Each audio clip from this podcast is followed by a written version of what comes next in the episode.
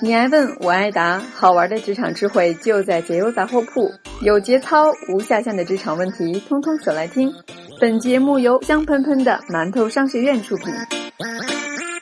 嗨，大家好，我是你们的朋友主持人糖糖。上周我们邀请到了滕小曼老师，手把手教你如何制定下半年的目标，你学的怎么样呀？今天的嘉宾是一位萌妹子，他是互联网求职咨询师，宜信大数据创新中心高级产品经理，传说中的面霸。为什么这样说呢？他曾在互联网公司群面成功率百分之百，终面率百分之百。曾拿到微软、英特尔、领英、阿里、小米等众多知名公司的 offer，并帮助数十名零经验或转岗的小伙伴成功入职目标企业。在工作巨忙的情况下呀，他仍然能坚持读书、跑步、健身。他是怎样做到的呢？方法真的很简单哟。解忧杂货铺的小伙伴，大家好，非常高兴来到香喷喷的馒头商学院。我是本期馒头 FM 的客座嘉宾萌萌有神。很多找我咨询的小伙伴，其实本身就很有上进心，希望可以通过努力做出改变。然而，在进一步交流的过程中，我发现大家对自我管理这件事存在着一些误解，导致自己制定的计划总是完成不了。其实，想要让我们的计划完美落地，很多人说要有执行力，要善用碎片化时间。但实际上，我们首先要做的其实是目标管理，因为归根到底，我们是希望在有限的时间内完成想做的事。这就是要在时间管理前先做好目标管理。我们先来看一下目标和时间的三种关系。第一种关系就是目标刚巧可以在单位时间内完成，达到一种目标所需时间和你的空余时间可以平衡的状态。这看上去似乎是最好的一种情况，然而事实上呢？首先啊，实现这种情况是需要多次尝试才可以找到与单位时间相匹配的目标量的，而完全的平衡本身就是一个伪概念。其次，即便是你找到了完全的平衡点，在目标设置太满时，就意味着任何的差错都将导致目标无法完成。完全不给意外情况预留时间也是不科学的。第二种情况。就是你所设置的目标在单位时间内没办法完成，这就是很常见的问题。很多人想打起精神来做点事，上来就雄心壮志，要一周内跑个马拉松呀，一个月内看完二十本书等等。然而最后什么都没有完成，只是给自己打了鸡血。传说中的想要一口吃个胖子，就是这种情况。第三种情况是说，所设置的目标在单位时间内可以完成，而且还留有空余的时间，这就是我所提倡的目标和时间的关系。理由有如下三个：第一，有限的目标完成率更高，有利于控制整体的进程。只有每天的目标都完成，才能一步一步地迈向总目标。第二，从小的目标做起，有利于培养自信心和成就感。每天都能完成计划，本身就是一件值得骄傲的事情。事情不分多少，坚持就是胜利。第三，人都需要休息，休闲娱乐并不可耻。我曾经尝试过记录睡觉以外的时间都花到了哪里。然而效果非常的差，原因是我平时做事情的效率比较高。如果想要这个表格看上去好看，我就必须投入大量的精力，但是我的精力其实跟不上去。如果只是完成当日目标，表格上很多时间还是花在了看视频呀、玩手机上，就让人非常的沮丧。后来我发现这个方法根本不适合我，我只要每天把任务都完成了，剩下的时间爱干嘛干嘛。如此一来，身心都得到了放松，心情也好了。更是在休闲的时间里得到了新的灵感。说完了这三种情况，接下来就看我们如何利用目标管理来规划自己的工作和生活。这其实是要经过如下五个步骤。第一个步骤就是要明确目标，明确的目标是支撑你行动起来的动力和源泉。一个好的目标应当是可实现、可量化、可执行的。我的习惯是按照量化精进法去制定我的计划体系。就是将全年的计划分解为月计划、周计划和日计划，并且对应量化。就拿大虾计划里最常见的三件事举例吧：运动、读书和写作。这三件事也都在我的计划当中。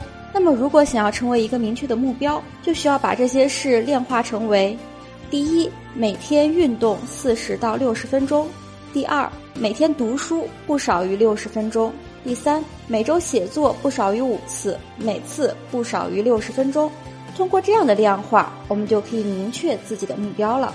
第二个步骤是要确定这些目标的优先级。确定优先级的好处是要将最好的时间段和精力提供给你最想完成的目标。嗯，我是常年有肩周炎和颈椎的问题，所以对我来说，运动是优先级最高的。然而今年呢，想锻炼自己的写作能力。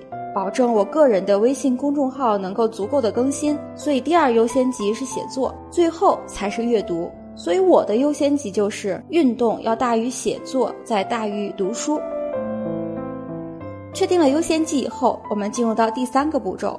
那就是要分析你可以利用的时间。我们要分析我们每天可以用来完成个人目标的时间段。拿我来说，由于在互联网公司上班比较晚，下班也比较晚，所以每天只要早起，就肯定会有一些早上的个人时间。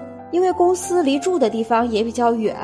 单程的通勤时间大概需要一小时，所以上下班路上的一部分时间是可以利用的。晚上呢，虽然下班也比较晚了，但是到家之后还是可以挤出一些个人的空余时间。分析完这些可以用的时间段，接下来进入到步骤四：时间匹配。这个时候，你就要把你的目标和你可以利用的时间段进行匹配。这时要注意，每个时间段的特性其实是不一样的。比如说。早上的时间段好处是头脑清醒、精力充沛。然而早上的时间也很宝贵，偶尔起晚了或者做什么事情慢了，就会影响上班了。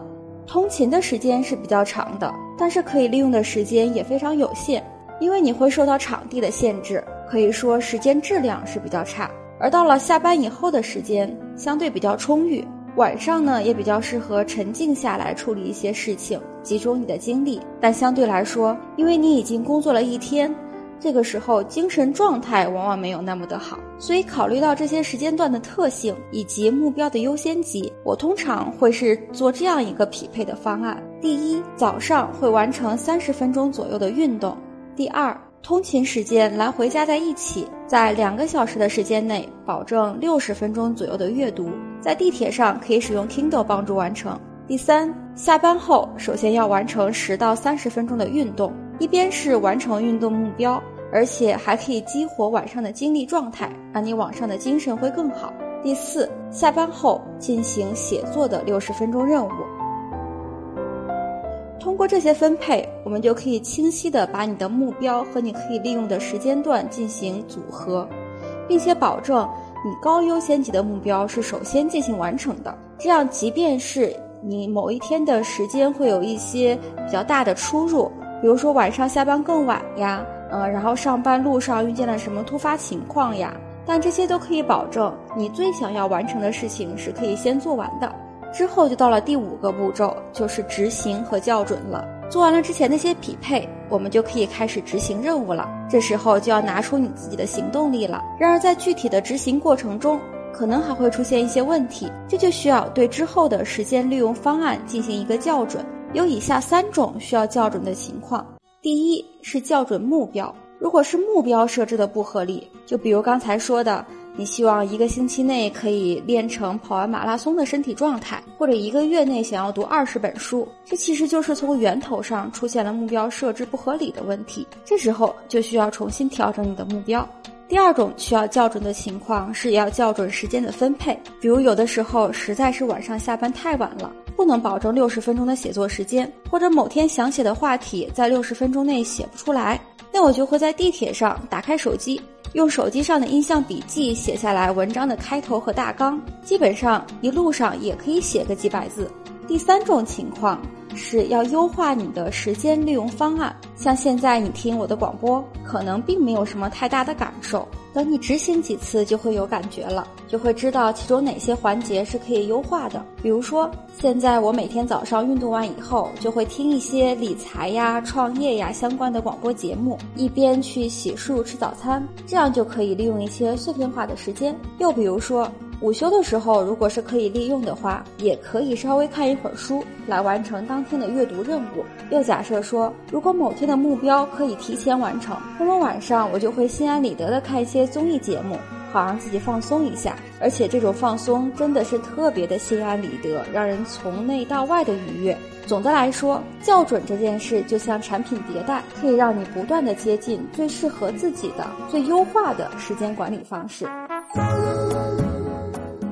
通过以上的步骤，我相信你会对自己的时间管理更有概念、更有体系。无论你是想做个斜杠青年，或者只是想多看两本书、体重减十公斤等等，只要你按照这样的一个步骤，明确自己的目标，确定目标的优先级，分析可利用的时间段之后，进行时间段的匹配，最后执行校准，相信你会让自己的行动力越来越足，计划实现的越来越好。那么就让目标管理帮助你推动目标的实现吧。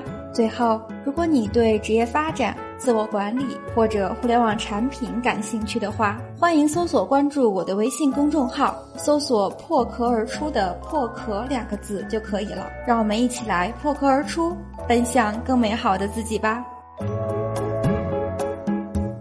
关于目标管理、时间管理的很多方法，相信大家也都听过。选择一款最适合自己的，开始行动起来是最重要的一步。真正的自律才能给我们自由，不是吗？今天的节目就到这里。如果喜欢我们的栏目，欢迎在微信搜索“馒头商学院”，获取更多有趣、有料、有干货的职场内容。我们下期再见。